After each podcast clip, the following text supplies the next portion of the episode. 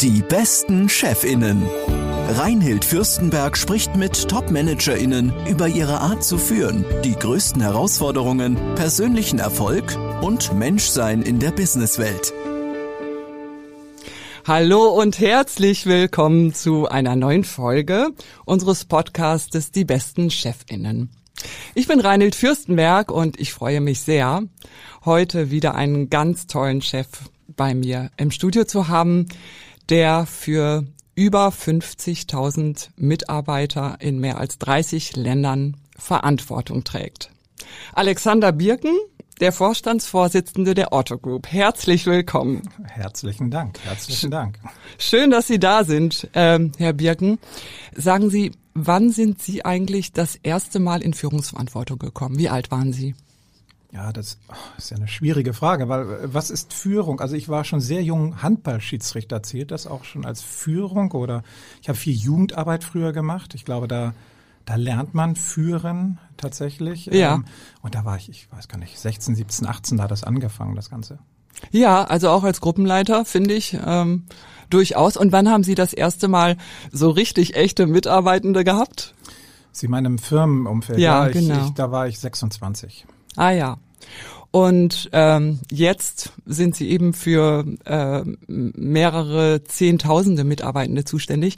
Was ist denn, also wenn ich mir das vorstelle, wenn Sie morgens aufwachen, ähm, jetzt mit dieser großen Verantwortung äh, für dieses große Unternehmen und auch für so viele Menschen, ähm, haben Sie da andere Themen und Gedanken, die Sie bewegen äh, im Vergleich dazu, wo Sie noch äh, eine sehr viel kleinere Führungsverantwortung hatten?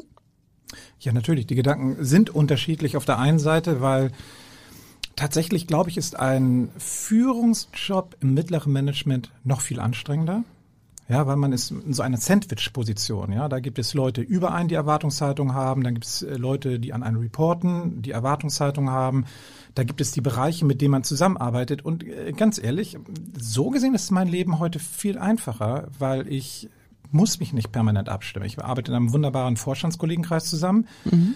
der sehr, sehr gut funktioniert, würde ich sagen, und auch gut harmonisiert, harmoniert, harmoniert heißt mhm. das.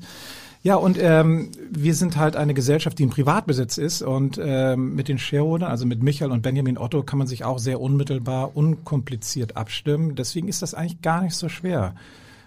Aber ich glaube, Ihre Frage zieht auch darauf ab, so, wie ist so das Thema Belastungsmoment, wenn da so viele Menschen sind, 50.000 Kolleginnen weltweit, ja. Aber ich habe da irgendwie ein Gen wahrscheinlich geerbt, was äh, in Hochdeutsch oder modernem Deutsch wird man von Resilienz sprechen wahrscheinlich. Mhm. Ich, ich, ich würde mal sagen, ich, ich bin belastbar, ich kann abschalten und das, das hilft natürlich. Ja, und das, was Sie eben sagten, also dass Sie auch ähm, im, im Vorstandsteam äh, wirklich gut zusammenarbeiten, ich glaube, das ist auch auf höchster Ebene wirklich relevant für das, was man miteinander bewegt, oder? Oh, ich glaube, wir werden ja noch heute viel über Führung, wir werden viel mhm. über Kulturwandel reden und ich glaube, dass ein richtig gut funktionierendes Vorstandsteam, ein echtes Team, ein ganz, ganz wichtiger Schlüssel für das Ganze sind.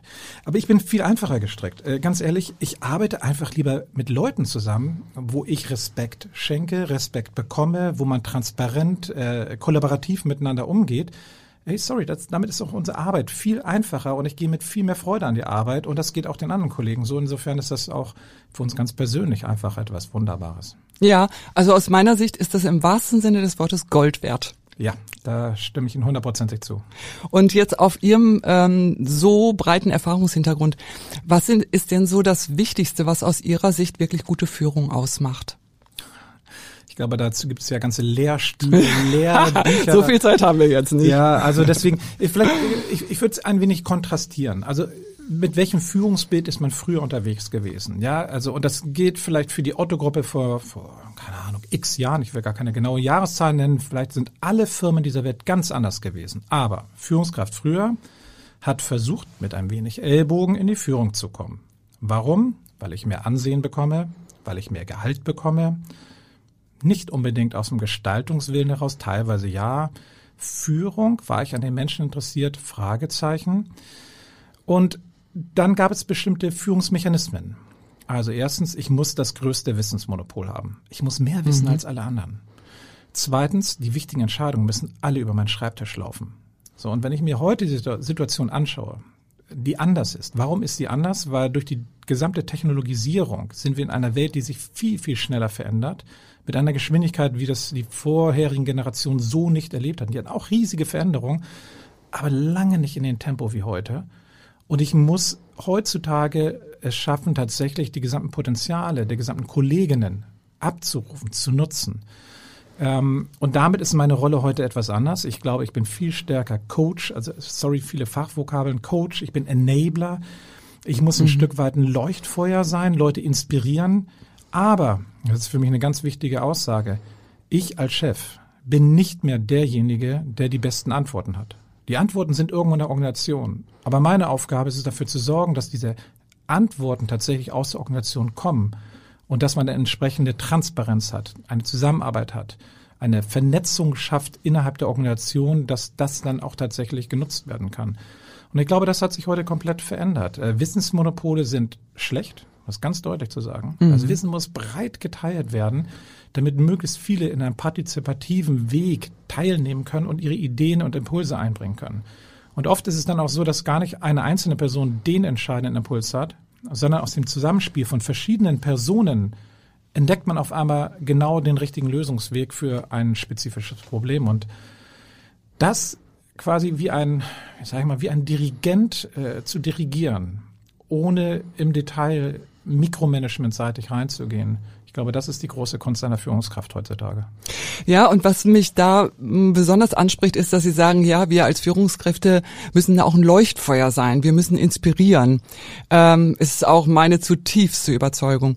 In, ähm, in welchem Zusammenhang ge geben Sie denn auch Vorgaben? Also sagen Sie auch ähm, als Vorstand, hier, so geht's lang und ja, da können die Mitarbeiter dann eben nicht äh, frei entscheiden.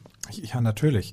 Also ich würde des Öfteren auch gefragt, Mensch, Alexander, dann möchtest du ja ein komplett hierarchiefreies Unternehmen haben, basisdemokratische Entscheidungen. Und dann habe ich immer gesagt, möchte ich, ja. Das kommt auf keinen Fall in Frage. Hierarchie ist gut, ist ein strukturgebendes Element. Und auch klare äh, Leitlinien sind wichtig. Und dann kommt es aber auf das Problem und die Fragestellung und die Aufgabe drauf an, wie viel Freiraum kann ich geben oder wie eng muss ich das machen. Sie bringen mal konkret ein Beispiel. Mhm, wir gerne. sind alle Mitte März letzten Jahres hier in Deutschland in die Pandemie gekommen, in die Lockdown-Situation. Wie war damals unser Wissen über äh, Covid-19? Ziemlich nicht existent. Mhm. Wir hatten uns tatsächlich in der Firma schon seit zwei, drei Monaten damit beschäftigt, weil unsere Krisenstäbe in Südostasien angefangen haben zu arbeiten. Hier in Deutschland, äh, wir haben alle unser Wissen damals von Herrn Drosten bezogen, ja, mhm. über die Podcasts. Ähm, und äh, es war natürlich rudimentäres Wissen. Und was ist kritisch bei uns in den Geschäftsmodellen, die sehr stark online geprägt sind, E-Commerce, also Onlinehandel, das Thema Logistik. Und der Gedanke war, was passiert eigentlich, wenn Herr Spahn sagt, alle Logistikzentren in Deutschland müssen jetzt erstmal für zwei Monate geschlossen werden, um das Infektionsgeschehen zu reduzieren. Ja. Und darauf haben wir uns vorbereitet. So, und das war eine Situation, wo da ich auch konkret, ich und unsere CFO, Petra Schanner-Wolf, wir beide mussten dort sehr, sehr hart steuern, den Konzern. Und es gab einen Einstellungsstopp, es gab einen Investitionsstopp. Und wir haben ganz klar gesagt, der gesamte Konzern wird nur noch auf Cash-Optimierung gesteuert. Weil wenn eine Krise richtig elementar wird, geht es nur um eine Sache, überlebensfähig zu sein und dafür brauche ich Geld in der Kasse. Und das waren ganz klare Ansagen. Mhm. Das weiß auch eine Organisation. Und äh, spannenderweise konnte diese Organisation, die schon mehrere Jahre durch einen sehr intensiven Kulturwandel gelaufen ist, das gut umsetzen, weil sie genau wussten, diese nämliche Situation, die erfordert ein sehr, sehr hartes Steuern. Und danach konnten wir zum Glück nach zwei, drei Monaten, als wir ein viel besseres Verständnis hatten, wir haben gemerkt, wir haben ganz viele Gesundheitspräventionsmaßnahmen eingeleitet, die Logistikzentren, wirklich, die waren, wir haben keine einzige Infektion, die aus unseren Zentren entstanden ist. Wir sind heute noch stolz drauf. Aber deswegen konnten wir unser Geschäft betreiben und dann haben wir das gesamte Motto des Konzerns wieder komplett gedreht und gesagt, grab the opportunity, but stay flexible. Also alle mhm. Chancen im Markt nutzen, die ihr nutzen könnt. Und nochmal, das macht nicht Hamburg Zentrale für den Konzern weltweit. Das müssen die Firmen individuell in den nämlichen Regionen machen, weil da findet das Geschäft statt, da ist das beste Know-how. Und immer mit der Ansage, falls etwas Elementares draußen in dieser Pandemie geschieht, müssen wir auch in der Lage sein, wieder gegenzusteuern. Also wow. lange Antwort auf, auf eine kurze Frage. Es gibt Situationen, wo man harte Vorgaben machen muss. Und für mich heißt Kulturwandel und auch aktuelle moderne Führungskultur nicht laissez-faire. Äh, das ist kein schöner Wohnprinzip oder ähnliches. Ähm, mhm. Es geht vielmehr darum, wie schaffe ich das, die Potenziale, die Kräfte, die da sind in der Organisation, tatsächlich auch zu nutzen und zutage zu bringen.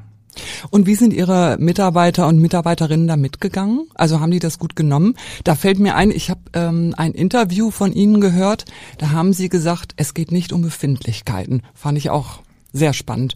Ähm, passt das zusammen? Also wie haben Ihre Mitarbeiter reagiert? Jetzt auf die konkrete Ja, auf dieses Beispiel. Mhm. Ähm, extrem verständnisvoll. Äh, die Leute haben es verstanden. Wir haben gleichzeitig angefangen, alle Kolleginnen weltweit ins Homeoffice zu bringen, also alle Verwaltungsmitarbeiter, muss man sagen, mhm. ähm, in, ins Homeoffice zu bringen. Wir hatten dann sehr schnell eine Quote von 95 Prozent Homeoffice. Und das Verständnis war extrem gut. Ich erkläre auch gleich mal warum. Und das ging auch dann so weit äh, bis, wir haben unsere Call Center, Relations Center. Da reden wir über mehrere tausend Kolleginnen. Die haben wir alle ins Homeoffice gebracht, innerhalb von wenigen Tagen. Alle Achtung. Und da saßen wir mit, ich saß in einer großen Videokonferenz mit, ich glaube, knapp 20 Personen aus unterschiedlichen Relations Centern, aus unterschiedlichen Firmen zusammen, in einem Austausch. Ähm, und dann sagt die Kollegin, jetzt weiß ich, Alexander, warum wir Kulturwandel so lange trainiert haben, um ihn jetzt anzuwenden. Und dann fing sie fast an zu weinen. Und ich saß dann da mit den Tränen in den Augen, weil ich auch gerührt war. Mhm. Aber das Verständnis war da. So, aber warum war das Verständnis da? Kommunikation, Kommunikation, Kommunikation. Man muss erkennen, nicht nur Entscheidung erklären, sondern warum man entschieden hat, muss man erklären. Und dann auch mhm. ins Dialogische gehen. Ganz viel der Kommunikation, die, die so alltäglich läuft, ist ja irgendwie äh, unidirektional. Die geht nur, es wird nur gesendet, gesendet, gesendet. Viel, viel wichtiger in einer Unternehmenskommunikation, auch zum Verständnis für bestimmte Entscheidungen, ist ein echter Dialog und wirklich ein Dialog auf Augenhöhe, wo man Einwürfe ernst nimmt und nicht wegbügelt oder ähnliches oder mit Plattitüden. Äh, und wie, und wie machen Sie das ganz praktisch? Also wie kriegen Sie das hin? Dass auch Ihre, Ihre Führungskräfte dann auch äh, mit den Mitarbeitenden wirklich in Dialog gehen? Und das war ja auch schon mal anders, ne? Das war natürlich mhm. früher ganz anders. Aber auch dort gilt Kommunikation, Kommunikation, Kommunikation. Also mhm. das Anhalten, zum Beispiel wir im Vorstand haben alle unsere Führungskräfte und Geschäftsführer weltweit angehalten. Nutzt alle digitalen Möglichkeiten. Wir können, also wir haben bei uns Office 365 mit den Teams Functions und damit haben wir alle Videomöglichkeiten von Stunde Null an der Pandemie zur Verfügung gehabt. Und das hat hervorragend funktioniert. Aber wir wissen ja, dass einfach Momente verschwinden. Ja, also dieses typische Gespräch in der, in der Kaffeeecke, mhm. was wichtig ist, das ist super wichtig ist. Das ist kein Produktivitätsverlust, das ist ein Produktivitätsgewinn, weil da findet ganz viel wichtiger Austausch statt. Den muss ich ersetzen. Wir haben Belastung gehabt, insbesondere von beispielsweise alleinerziehenden Frauen und Männern, die dann vielleicht ein kleines Kind hatten, das nicht in die Kita konnte, was mhm. nicht in die Schule konnte, eine irrsinnig hohe Belastung und dann einfach auch der Person dann das Ventil zu geben von der Führungskraft. So, hey, wie geht's dir? Und, und lassen wirklich darüber reden. Ich kann vielleicht in dem Augenblick noch gar nicht eine Lösung in irgendeiner Form anbieten. Aber überhaupt, dass ich das ausspreche, dass es gehört wird, das sind alles ganz, ganz, ganz wichtige Momente. Und für die großen Themen haben wir ganz, ganz viele unterschiedlichste Videoformate. Also Videoformate mit großen Konferenzen, wir haben Austauschformate auf Video, wir haben Workhacks, auf, äh, die, die auch in Remote stattfinden. Also wir versuchen die gesamte Bandbreite, die es da gibt, zu nutzen. Und ähm, stellen Sie sich dann selber auch hin, äh, also nach vorne und sagen, wo es jetzt lang, also wo es lang geht, ist äh, sicherlich nicht die ganz perfekte Formulierung, aber was Sie wollen und und wo die Reise hingeht oder jetzt bei diesen ähm, Corona-Veränderungen, die dann ja auch sehr schnell umgesetzt werden mussten. Äh, also sind Sie dann auch derjenige, der auch an die ganze Belegschaft, soweit erreichbar, äh, was weitergibt oder läuft das eher über Ihre Führungswege? Äh, Führungskräfte. Ja, das ist unterschiedlich. Also es gibt bestimmte Thematiken, da ist ganz wichtig, dass, dass das in Persona ich oder der Vorstand kommuniziert und das tun wir. Aber ganz wichtig ist, ich, ich bringe mal ein Beispiel. Ich habe eine Firma Crate and Barrel, die sitzt in Chicago, macht 1,8 Milliarden US-Dollar Umsatz ungefähr, hat Tausende von Mitarbeitern.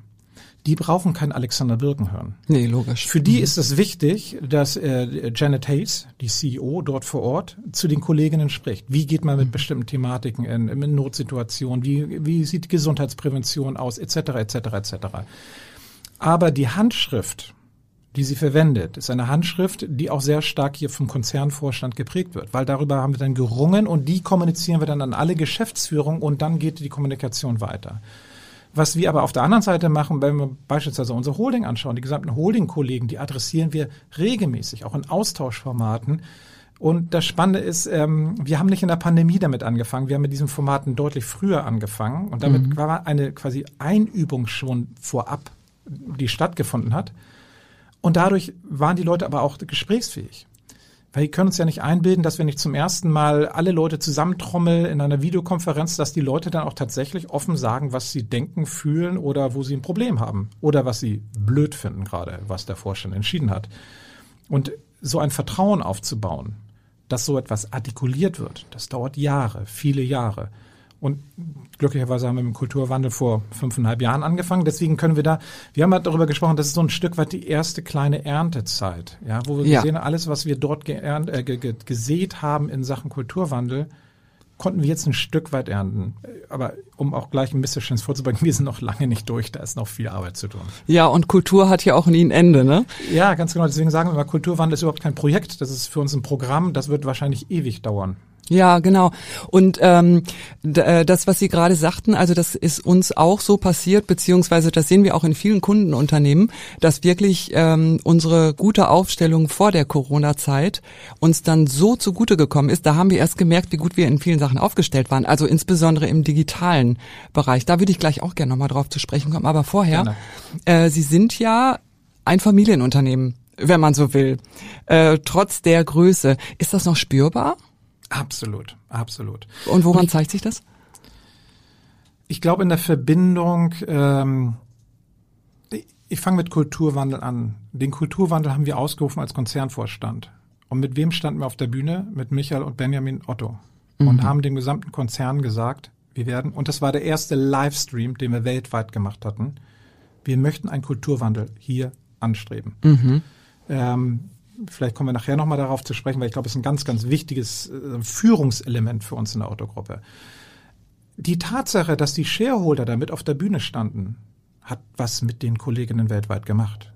Und da ist dann auf einmal Family Business spürbar. Das ist ein Familienunternehmen. Das andere Thema ist, ähm, wir haben überhaupt keinen Druck irgendwie von einem Aktienmarkt oder ähnliches. Müssen wir gute Zahlen liefern? Ja, natürlich, wie jedes andere Unternehmen. Darauf haben wir auch ein großes Interesse, ja, weil wir wollen ja ein Unternehmen aufbauen, was Arbeitsplätze auf Dauer sicher, zukunftsfähig macht ähm, und hoffentlich sehr, sehr lange existieren wird. Aber wir müssen nicht irgendwie nach Quartalsgewinnen optimieren. Wir können große Veränderungsprozess auch mit einem langen Atem machen. Ich, ich nehme mal so ein Beispiel Otto. Otto bauen wir seit Jahrzehnten mittlerweile, zwei Jahrzehnten kontinuierlich immer weiter um. Das ist ein Riesenaufwand. Ich sage Ihnen ganz ehrlich, ich glaube, im, im börsennotierten Umfeld hätte man so einen langen Atem nicht gehabt. Ein Michael Otto damals hat gesagt, ich glaube an diese Verwandlung, ich glaube an die Transformation, wir müssen diesen Weg gehen. Ähm, auch mit allen Konsequenzen, also auch mit Inkaufnahme von deutlich niedrigen Ergebnissen. Und das ist etwas, was die Leute spüren. So, das ist das eine Thema. Das mhm. zweite mhm. Thema ist tatsächlich das gesamte Thema Verantwortung. Ja, unsere Shareholder-Vision heißt Responsible Commerce that Inspires.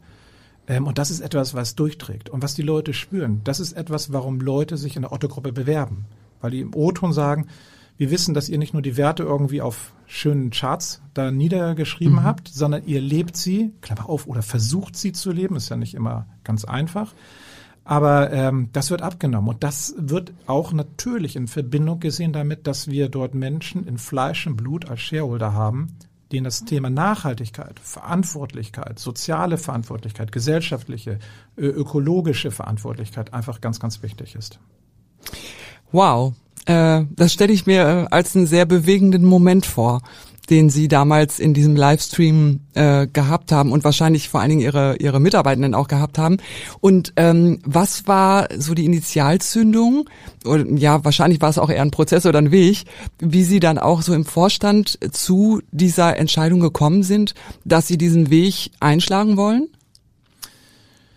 Ja, auf der einen Seite haben wir schon auch in den ganzen Jahren davor eine, ich finde, wirklich großartige Transformationsleistung erbracht. Das sage ich jetzt einfach so, weil dafür war ich ja gar nicht in der CEO-Verantwortlichkeit, aber ähm, da wurde schon ganz, ganz viel transformiert. Und trotzdem kamen wir an einen Punkt, wo wir gemerkt haben, da gibt es wirklich scheinbar übermächtige Gegner aus Asien, aus Amerika, die mit so großen, tiefen Taschen, mit Finanzmitteln ausgestattet sind. Dagegen anzukommen, ist außerordentlich schwierig. Und es war dann auch die Erkenntnis, ähm, wir sind nicht schnell genug, wir kollaborieren intern nicht gut genug, wir haben nicht den Zug zum Kunden in der, in der letzten Konsequenz. Und äh, damit haben wir erkannt, wir müssen uns verändern und wir müssen an, wirklich an unserer Haltung arbeiten, mhm. wie wir kulturell unterwegs sind. Ja, und das führte dazu, dass wir gesagt haben, wir wollen das auf jeden Fall tun. Und von der ersten Veranstaltung haben wir alle und, und ich ganz besonders immer wieder betont, liebe Leute, wir machen einen Kulturwandel, nicht damit ihr euch wohler fühlt waren die Leute immer etwas schockiert. Am Anfang, mhm. mittlerweile ist, ist, keiner mehr schockiert. Aber damals am Anfang waren viele, viele schockiert, ähm, weil ich gesagt habe, wir machen diesen Kulturwandel, um überlebensfähig zu sein. Ah. Diese digitale Welt verlangt uns so viel Veränderung ab. Und um das hinzubekommen, brauchen wir eine andere Kultur im Unternehmen. Es geht wirklich um Überleben. Uh und ähm, da habe ich gesagt, und ich glaube, 80, 90 Prozent von euch werden wahrscheinlich auch glücklicher sein mit einer veränderten Kultur. Aber es kann auch sein, 10 oder 20 Prozent oder vielleicht auch eine andere Prozentzahl wird damit nicht glücklich sein. Und das gehört dann auch dazu. Das war ja richtig mutig. Und äh, ich meine, der Mensch ist ein Gewohnheitstier, das heißt, äh, viele Menschen haben erstmal ja ähm, nicht so ein großes Interesse daran, sich zu verändern, sondern brauchen Inspiration dazu, ähm, um, um dahin zu gehen. Und äh, sie, ihnen ist da, also bei ihnen ist ja innerhalb der letzten fünf Jahre ungeheuer viel weitergegangen, das weiß ich. Aber äh, wie haben Sie es geschafft? Also wie, wie, wie sind Sie vorgegangen, damit ähm, Ihre also damit die Kultur sich beginnt weiter zu verändern? Also erstens haben wir diese, diesen, diesen nebulösen, ich merke es auch bei Ihren Fragen, ja, Sie umschiffen ja immer das, das Wort. Das Wort heißt bei uns Kulturwandel 4.0. Das mhm. ist bei uns fast eine Marke geworden. Warum haben wir das benannt? Um das Thema Kulturwandel greifbar, besprechbar zu machen. Ah, und Nur das ist etwas, so. mhm. was manifestiert wird, auch in einer Begrifflichkeit kann ich auch dann auch mal einfordern. Dann kann ich hinkommen und sagen, sag mal, Alexander, du redest über Kulturwandel 4.0. Wie passt das Thema XY zum Thema Kulturwandel 4.0? Mhm. Klammer auf, das ist mir sehr oft passiert, Klammer zu. Das ist genau das, was wir wollen. Also das, das ist der erste Schritt. Der zweite Schritt ist, wir haben einen Prozess aufgesetzt, ein Prozess, der, das hört sich jetzt erstmal klassisch an, aber war überhaupt nicht klassisch, Top-Down und Bottom-Up war. Top-Down, ich mache es mal ganz kurz, wir haben uns als Vorstand verschrieben, wir müssen an uns arbeiten. Uns, an jeder einzelnen Person und uns als Gremium. Und ähm, ich habe das mal mehrfach schon mit einer Ehetherapie verglichen, weil genau so war das, weil wir haben uns jeden Monat, jeden Monat, einen ganzen Tag nur zu dem Thema zusammengesetzt, hatten einen wunderbaren Professor für die Organisationspsychologie, Professor Willi Schley, der uns begleitet hat als Coach ähm, und Moderator. Und das war ein schmerzhafter Prozess. Weil irgendwann kommt dann die Erkenntnis hoch, oh, also ich spreche jetzt mal von mir, ich glaube, die Kollegen würden das alle genauso beschreiben. Bei mir kam es dann irgendwo dahin, wo ich gesagt habe, Alexander, wow, du zollst der und der Person im Vorstand gar keinen Respekt. Mhm. Du hörst eigentlich gar nicht zu. Eigentlich willst du dein Ding durchdrücken, weil du davon überzeugt bist. Und das kann sogar inhaltlich richtig sein, aber darum geht's gar nicht.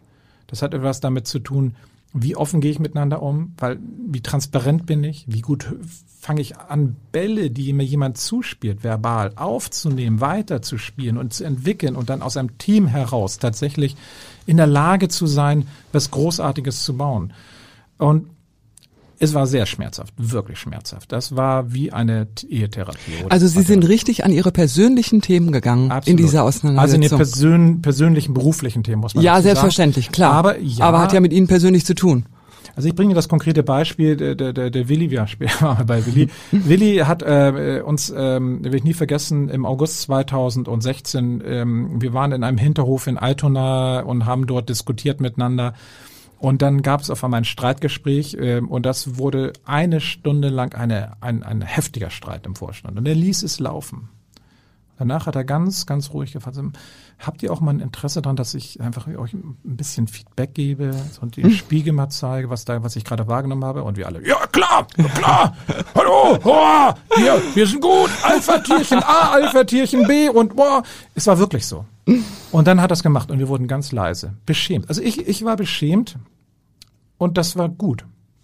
Weil nur durch diesen Schmerz, nur durch diesen Schmerz und die Eigenerkenntnis bin ich auch in der Lage zu beurteilen, was passiert da wirklich in einer Organisation und kann da tatsächlich auch mal Veränderungen irgendwie ermöglichen. Also das war ein Part, dieser Bottom-Down. Mhm. Äh, Bottom-up ähm, hört sich auch ganz normal an. Wir haben sieben Workstreams gemacht. Workstreams heißt, wir haben ein Thema definiert. Das eine ist zum Beispiel Kollaboration.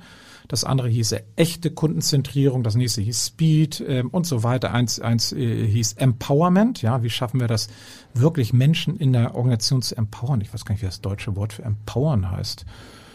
Ja, können wir auch darüber nachdenken. In die Power zu bringen oder ja, genau, ja, aber das ist auch äh, ja, englisch haben auch wieder Power drin. Ja, genau. zu erklären, genau. Also, ähm, aber es gab unterschiedliche Themen und die Leute sagten, ja, okay, und wie sieht die Programmatik aus? Und sagten, es gibt keine Programmatik. Oh. Ihr überlegt euch das selbst. Wer Lust hat, macht mit. Über alle Firmen weg, über alle Hierarchieebenen weg, vom Auszubildenden bis zum Vorstand. Jeder darf dort einfach mitmachen. Bringt euch ein, bringt das Thema voran.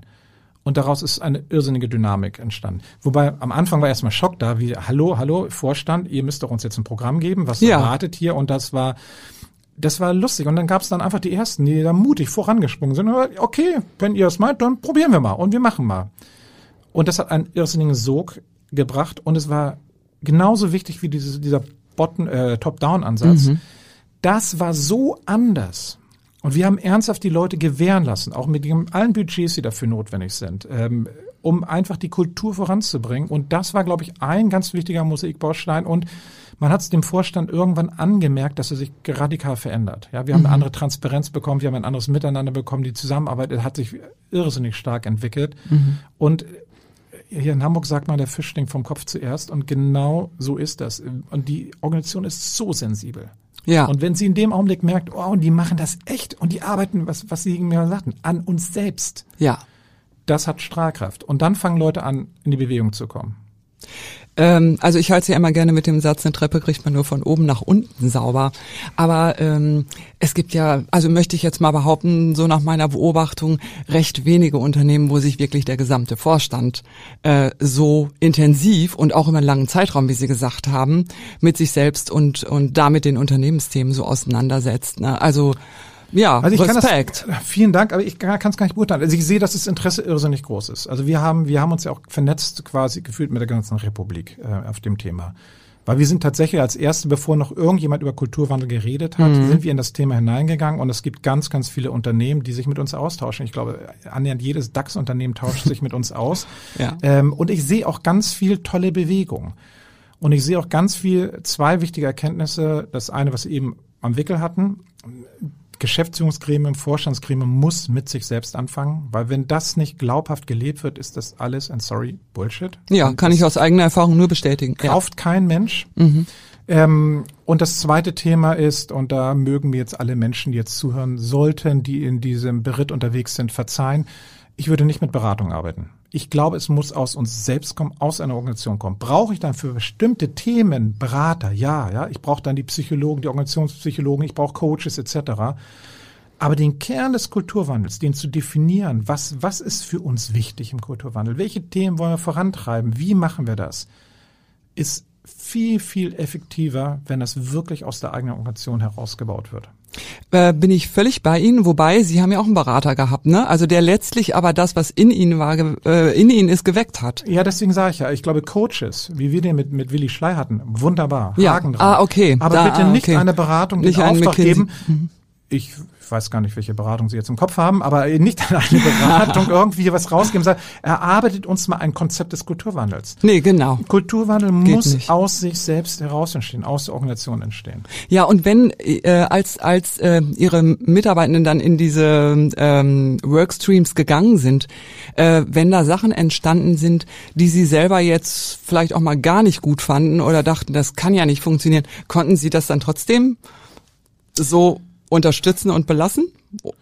Also erstmal, wir haben tatsächlich an der Stelle Ja, ich fange andersrum an. Wir haben super viele Fehler gemacht. Wir haben so unendlich viel falsch gemacht. Und das war gut so. Und dass wir viel falsch gemacht haben, das war Teil des Prozesses und auch Teil der, der, der Echtheit des Prozesses. Mhm. Und das war gut ist in diesem Prozess etwas passiert, wo ich sage, oh my gosh, was da passiert, das müssen wir stoppen? Mhm. Nein, muss ich ganz ehrlich sagen, nein. Wobei ich hatte die Befürchtung. Ich bin nach irgendwie zweieinhalb Jahren Kulturwandel zu Michael Otto gegangen und habe gesagt, äh, Michael, ich, ich muss eine Sache sagen, der Kulturwandel läuft. Mhm. Und er freute sich. Und dann sage ich, ja, der läuft wirklich wie eine Tsunamiwelle. Oh, super klasse, hat er sich gefreut. Und dann sage ich, aber Sie wissen auch, was das Negative an einer Tsunamiwelle ist. Die mhm. ist nicht mehr lenkbar. Das heißt, wir haben etwas losgetreten. Ja, die Geiste, die du riefst, hat Goethe mal geschrieben, und die sind dann da. Ja. Und äh, das müssen wir auch ertragen, wenn Sachen passieren, ähm, die uns vielleicht nicht gefallen. Damit muss man leben. Und haben Sie es irgendwann so nach Ihrem eigenen Eindruck wieder in Anführungszeichen eingefangen gekriegt? Also, dass Sie. Nein, ich sagte ja, wir hatten irgendwie kein so großes Thema. Es gibt immer okay, einzelne okay. Themen, aber das sind kleinere Themen es geht immer um die, um, die, um die großen Muster, die wir voranbringen wollen. Mhm. Nochmal, nehmen wir nochmal das Thema Zusammenarbeit. Wann fange ich an, zusammenzuarbeiten, echt zusammenzuarbeiten? Und nicht zu gucken, wie stehe ich mit meinem Fachbereich oder bei meiner Firma bestmöglich da. Mhm. Wenn ich erstmal die, mein Gegenüber, wer, ob es ein anderer Fachbereich ist oder eine andere Firma ist, das kann auch eine externe Firma übrigens sein, ja, über Allianzen wenn ich die ernst nehme, wertschätze, Respekt zolle, damit fängt es an. Punkt eins. Punkt zwei ist, ich, ich fange mal an zuzuhören. Also ich glaube, den Chefs, ne, wenn wir früher vorhin über das Thema Führungsfähigkeiten gesprochen haben, mhm. früher war so eine äh, ein Charakteristikum der Chefs wenig ausgeprägt. Gutes Zuhören. Heute ist Zuhören das Nonplusultra. Ich muss verstehen, was da wo wie passiert. Ich muss ich muss ich muss zugeben, ich bin ein Lerner. Ich will wissen, ich will aufsaugen. Mhm. So, auch das muss ich in so einer Situation wirklich ganz anders gestalten als vielleicht vorher. Zuhören. Und dann muss ich transparent werden. Ich, ich sage dann immer bei uns intern, da musst du dich nackig machen. Richtig nackig machen. Mhm. Und auch mal sagen, sag mal, was kann mir irgendjemand mal erklären, wir haben die und die Situation, wir kriegen hier keinen Knopf dran, wir kriegen ein Problem nicht gelöst. Und auf einmal irgendwo im Otto Group Universum taucht jemand auf und sagt, hey, das Problem, daran haben wir zwei Jahre gearbeitet. Wir sind da echt ein Riesenstück vorangekommen. Komm her, ich, ich zeig dir mal, was wir gemacht haben. Und ich glaube, dass der Witz ist ja, das ist, wenn man ein bisschen uneitel dann wird, wird das mhm. alles, alles so einfach und es ist ernsthaft, es bringt viel mehr Freude und Spaß. Und ganz ehrlich, in der Corona-Krise, ich habe jetzt gerade eine Statistik gesehen vom PricewaterhouseCoopers, nein, PricewaterhouseCoopers, ne, Waterhouse Cooper, Water, PricewaterhouseCooper, so rum. Die haben die Unternehmenschefs in Deutschland befragt, ob sie mit ihrem Corona-Management, Krisenmanagement zufrieden sind. Und 91 Prozent der Deutschen haben gesagt, nein, wir sind nicht zufrieden. Und dann sitze ich da und denke mir, hm, bin ich vielleicht nicht ehrlich genug zu mir und dachte, nee, ich glaube, wir gehören zu den 9 Prozent. Wir sind super zufrieden. Und ich glaube, dass, ich glaube, dass es liegt wirklich an diesem Kulturwandel, weil wir in der ganz, wie da zusammengearbeitet wurde innerhalb von Tagen im Gesamten, und zwar wirklich konzernweit und zwar national übergreifend das war phänomenal. Ja, interessant finde ich ja, dass, dass sie wirklich so diese menschlichen Fähigkeiten, ne, also die ja auch bei uns in der Beratung ständig Thema sind, dieses, äh, also mit dem Zuhören, das fand ich jetzt sehr konkret, ähm, dass sie die eigentlich befördert haben. Also das, was Menschen auch in ihrem Privatleben, wie die miteinander umgehen und wie es ihnen auch da Freude macht, das haben sie ja im Grunde nach oben befördert. Ja, und ich sag mal, das, das Schöne ist doch, ich brauche auch keine Rolle mehr spielen im Beruf. Nee, ja? eben. Also ich, hab, ich kann mich noch erinnern, wie mein, eine meiner Töchter, wir haben vier Kinder, vier erwachsene Kinder, eine meiner Töchter war bei einer großen Otto-Veranstaltung dabei und hat von hinten da zugehört. Und danach kam sie, wir haben uns unterhalten, hat sie mir kein Feedback gegeben, sag ich, Anna, wie war denn das? Und sagte, Papa, du bist ja hier in der Firma genau wie zu Hause. Und dachte ich mir, oh, das ist gut. Genauso soll es sein. Ja. Einfach, man ist, wie man ist, und ich sag mal, das ist nochmal, es macht das Leben einfacher, es macht es unkomplizierter. Ähm, ja, man ist auch verletzlicher. Ja, man ist, wenn ich Angst habe, dann um meinen Job oder angreifbares werden, ist das ist dann schwierig. Aber nochmal, ich will auch nicht gegen Performance bitte reden. Nicht, dass es missverstanden wird. Das ist kein Lalaland, das ist kein schöner Wohn, hatte ich vorhin schon gesagt. Nee, kommt auch so nicht rüber. Wir, wir wollen mhm. auch hier wirklich High-End-Performance haben, aber wir glauben, dass wir halt ähm, äh, in der Gemeinsamkeit äh, viel, viel mehr erreichen können. Ja, und, äh, und, und eben das mit einer großen Klarheit, ja. wie es eben laufen kann. Ne? Ähm, Digitalisierung spielte doch wahrscheinlich im, im Rahmen auch des, des äh, Kulturwandels 4.0 auch eine konkrete Rolle, oder? Ja, andersrum. Äh, die Digitalisierung. Also wie schafft man eine digitale Transformation im Unternehmen? Das ist ja die große Gretchenfrage, die sich ja eigentlich alle Industrien yes. stellen, alle Unternehmen stellen. Und meine Antwort ist relativ einfach. Das ist eine okay, ich habe Mathe-Leistungskurs gehabt, muss man dazu sagen. Es ist eine mathematische Funktion mit zwei Variablen. Die eine Variable ist die Technologie und die zweite ist die Kultur. Ganz simpel. Und da glaube ich wirklich, es ist sehr vereinfachend, aber es ist, trifft zum Kern. Wir sind seit Jahrzehnten dabei, massiv in die Technologisierung zu investieren, in die Digitalisierung, in den Wandel der Geschäftsmodelle wirklich digital zu ticken. Deswegen sind wir auch als Konzern so sehr, sehr stark durch diese Krise gekommen. Mhm. Selbst mit Firmen, die ganz hohe Stationäranteile hatten. Nehmen wir so eine Firma wie Manufactum oder Crate Barrel, die normalerweise 50 Prozent des Umsatzes im Stationärbereich machen. Diese Firmen haben alle einen Umsatzplus am Ende des Jahres gehabt, weil sie im E-Commerce so stark waren, weil wir viel in die Digitalisierung investiert haben. Das zweite Thema ist und das ist vielleicht eine Erkenntnis, die wir vor zwölf Jahren angefangen haben zu sammeln. Da haben wir in Venture Capital in, drüben in Amerika investiert. Wir haben einen eigenen Fonds aufgebaut, wo wir dann auch andere Investoren im zweiten Schritt mit hineingenommen haben, E-Ventures. Warum haben wir das gemacht? Wir wollten lernen, wie ticken die eigentlich? Weil wir haben gemerkt, die machen irgendwas anders. Die haben andere Zugriffe zu anderen Technologien, aber die, mhm. aber auch wie die Geschäftsmodelle betreiben. Also völlig anders als wir. Und da haben wir investiert, das war, ich muss mal schmunzeln, das war lange vor der Springer WG, die dann auch dann irgendwann in Amerika war. Ich glaube, wir waren fünf, fünf sechs Jahre vorher schon da. So, und das Spannende war aber, ähm, wir haben auf einmal gelernt, die Leute gehen ganz anders miteinander um. Die sind so transparent. Also man trifft ein Start-up am ersten Tag und die erklärt dann erstmal alle Geschäftsgeheimnisse. Hier in Deutschland, ich wurde anders sozialisiert. Geschäftsgeheimnis, Alexander, niemals jemanden verraten. Ja. Alles für dich beiden. Die haben alles geshared, wie man so schön sagt. Und haben im Prinzip über die Gespräche so viel herausgezogen, dass ihr Geschäftsmodell noch besser wurde. Äh, die sind wesentlich mutiger gewesen. Dies, diesen Begriff, den wir alle heute benutzen, MVP, Minimal Viable Product. Also einfach mal was mit 80 Prozent Genauigkeit raushauen. Und wir reden jetzt nicht über Hirnchirurgie oder ähnliches bitte, aber äh, oder irgendwelche Sicherheitsthematiken. Aber in so vielen Berufen und Be Bereichen kann ich sagen, bringen wir doch mal ein 80 Prozent fertiges Produkt auf den Markt und gucken mal, was da passiert, wie das resoniert. Mhm. Ähm, den Begriff mittlerweile kennen den viele und das ist ein Problem, dass ich kulturell dazu in der Lage sein muss, mein, mein Deutschtum zu verlassen, ja, weil wir Deutschen sind bitte perfekt, ja. Und wenn ich eine IT-Produkt baue, am besten mit einem Lastenheft, was 523 Seiten hat und dann mhm. nochmal ein Appendix hat, ähm, und das zu verlassen und am Markt, am Kunden ein Produkt zu entwickeln und äh, weiterzuentwickeln, das fällt uns schwer. Und das auch mit dem Risiko, dass das schief geht, ne? Ja, mhm. das ist ja früher, äh, mittlerweile reden ja alle darüber, aber wenn da mal was schief läuft, dann wird hier beim Deutschen gleich der Zeigefinger ge, ja. auf jemanden ge, ge, gehalten. Aber nochmal, das sind alles kulturelle Thematiken. Warum, warum, warum in Silicon Valley erfolgreich war über so viele Jahrzehnte? Es hat eine ganz, ganz große kulturelle äh, Komponente. Und das war unsere Überlegung, wie kriegen wir die transformiert auch auf die Otto-Gruppe? Ja, wow.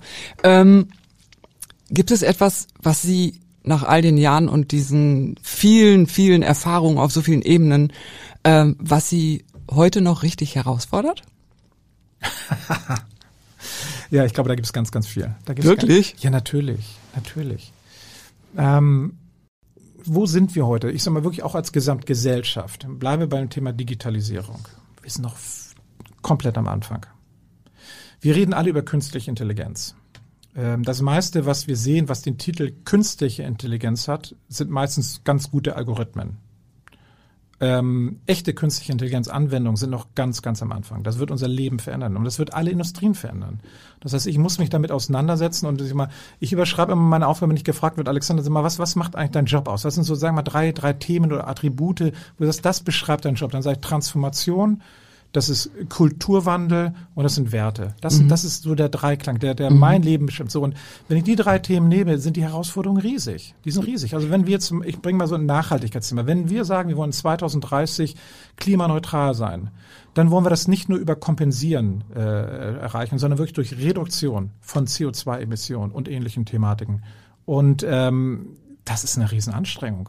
Ja, und, und jetzt mal Sie ganz persönlich. Also gibt es auch etwas, weshalb Sie mal schlaflose Nächte haben, weil Sie das so herausfordert? ich hatte ja vorhin schon den Begriff Resilienz äh, benutzt. Ich, ich, ich, ich habe da irgendwie gute Gene. Äh, selten, sehr selten, dass ich ist viel wert. Mhm. Ja, es ist sehr viel. Aber ich glaube, sonst würde ich den Job auch nicht machen, muss ich ganz ehrlich sagen, weil es halt auch doch sehr vielschichtig ist. Ähm, und man eigentlich jeden Tag wieder neue Probleme irgendwie auf dem Tisch hat. Ja, okay, und dann sagt man, das sind mhm. keine Probleme, das sind Herausforderungen. aber, aber, aber im, im Ernst ist, sind es auch meinetwegen große Herausforderungen. Es gibt jeden Tag was Neues, äh, was einen fordert. Ähm, aber das macht auch das, das, äh, den Reiz auch der Aufgabe aus. Und, mhm. äh, und ich ganz, ganz ehrlich, hier irgendwie, die Otto-Gruppe gibt seit dem, kurz nach dem Zweiten Weltkrieg gegründet und hier in einer in einer Phase dabei gewesen zu sein und irgendwie auch mitprägend gewesen sein zu dürfen, das ist etwas Großartiges. Und da muss ich sagen, ist dieses Glücksgefühl deutlich stärker als vielleicht eine Belastung aus Themen, wo wir noch nicht die Lösung haben. Ja, also äh, Sie strahlen das einfach auch aus. Sie sind sicherlich auch eine frohe Natur von von Ihrem Typ her, aber ja, ähm, einfach schön, wie Sie wie Sie einfach ja mit alledem, was Sie äh, auch vorangebracht haben, äh, selber die Freude da, dabei behalten haben.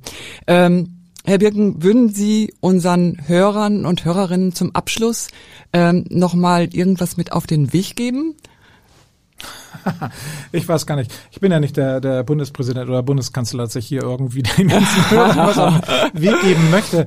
Aber ich, ich sag mal so, ich, ich beschreibe lieber meine Einstellung. Wir, wir haben, wir sind immer noch in einer Pandemie in einer Riesenkrise. Mhm. Wir sehen da langsam wirklich Licht am Tunnel, dass es in die richtige Richtung geht. Und äh, meine Einstellung ist ganz simpel. Hey, hey, lass uns doch daraus was ganz Großartiges gestalten. Wir können auch aus einer Krise gestärkt rauskommen und was machen. Auch wenn es an einigen Stellen sehr, sehr bitter auch, und das muss man wirklich sagen, äh, in dieser Krise war. Wenn ich so gerade auch an Teile des Einzelhandels denke, an die Gastronomie, Hotellerie, äh, sehr bitter aber einfach positiv das gestalten. Ich glaube, wir haben Riesenchancen. Wir haben ganz, ganz viele Möglichkeiten hier in Deutschland, was ganz Großartiges zu gestalten und auch in Richtung Digitalisierung. Und ähm, also dann doch vielleicht auch an alle Zuhörer, äh, lass uns aufhören zu nörgeln und auf die Defizite schauen. Lass uns auf das schauen, was wir gestalten können, weil ich glaube, das ist ganz, ganz viel. Ganz toll. Und ganz abschließend, wie ordnen Sie da das Thema Gesundheit mit rein, äh, mit ein? Also gehört das eher mit ins Gesamte, äh, also auch zu dem, was Sie gerade gesagt haben, oder braucht das nochmal eine eigene Aufmerksamkeit? Nein, nein, das, das bedarf einer eigenen Aufmerksamkeit. Wir sind seit Jahren dabei, sehr, sehr viel in dem Bereich zu tun. Äh, das Thema, wir haben Gesundheitsindizes, also wo wir Mitarbeiter befragen, Gesundheitszustände, die wir regelmäßig messen, mhm. nicht, nicht von einer individuellen Person, sondern immer von Gruppen, um zu erkennen, wo ist irgendwie eine Schieflage. Wir haben ganz viel Präventionsmaßnahmen von der Suchtberatung angefangen über auch Fitnesslaunch oder ähnlichen Thematiken, wo wir wirklich viel Sport anbieten. Ähm, und das geht aber jetzt noch weiter nach vorne jetzt muss ich einen kleinen Tick auch mal ausführen, auch wenn wir zum Schluss kommen. Als Familienunternehmen wollen wir ja wirklich ehrlich unsere Werte leben. Mhm. Und dafür haben wir uns jetzt einen Code of Ethics gegeben. Der hat acht Dimensionen. Und den Code of Ethics, der ist nicht vom Vorstand oder von den Shareholdern gebaut worden, sondern der wurde aus der Mitarbeiterschaft mit ganz vielen Menschen erarbeitet. Und da gibt es acht Dimensionen und eine heißt Gesundheit. Und das ist die körperliche, aber genauso die psychische und auch die soziale Gesundheit. Und darum wollen wir ringen, um es deutlich zu sagen, und zwar nicht nur für alle unsere Kollegen, mit denen wir zusammenarbeiten, sondern bis auch, wenn ich in die Lieferkette nach Fernostasien schaue, bis hin zu unseren Lieferanten, wo wir sagen, das ist uns ein ganz wichtiges Anliegen, dass wir uns ganz konkret auch um die Gesundheit dieser Menschen kümmern. Vielen, vielen Dank, Herr Birken. Und Sehr mit gerne. dem Thema Gesundheit und auch dieser Ausrichtung haben wir wirklich einen schönen gemeinsamen Abschluss, weil wir ja auch für dieses Thema wirklich jeden Tag aufs Neue aufstehen und antreten. Und äh, ja, toll, wir, was Sie auch ganz offen uns ähm, erzählt haben. Und ja, vielen Dank und alles, alles Gute. Vielen, vielen herzlichen Dank, dass ich hier sein durfte. Tschüss, Herr Wirken. Tschüss. Das war die besten Chefinnen. Der Podcast vom Fürstenberg Institut. Wir beraten Unternehmen und unterstützen Mitarbeitende und Führungskräfte dabei, mental gesund zu bleiben.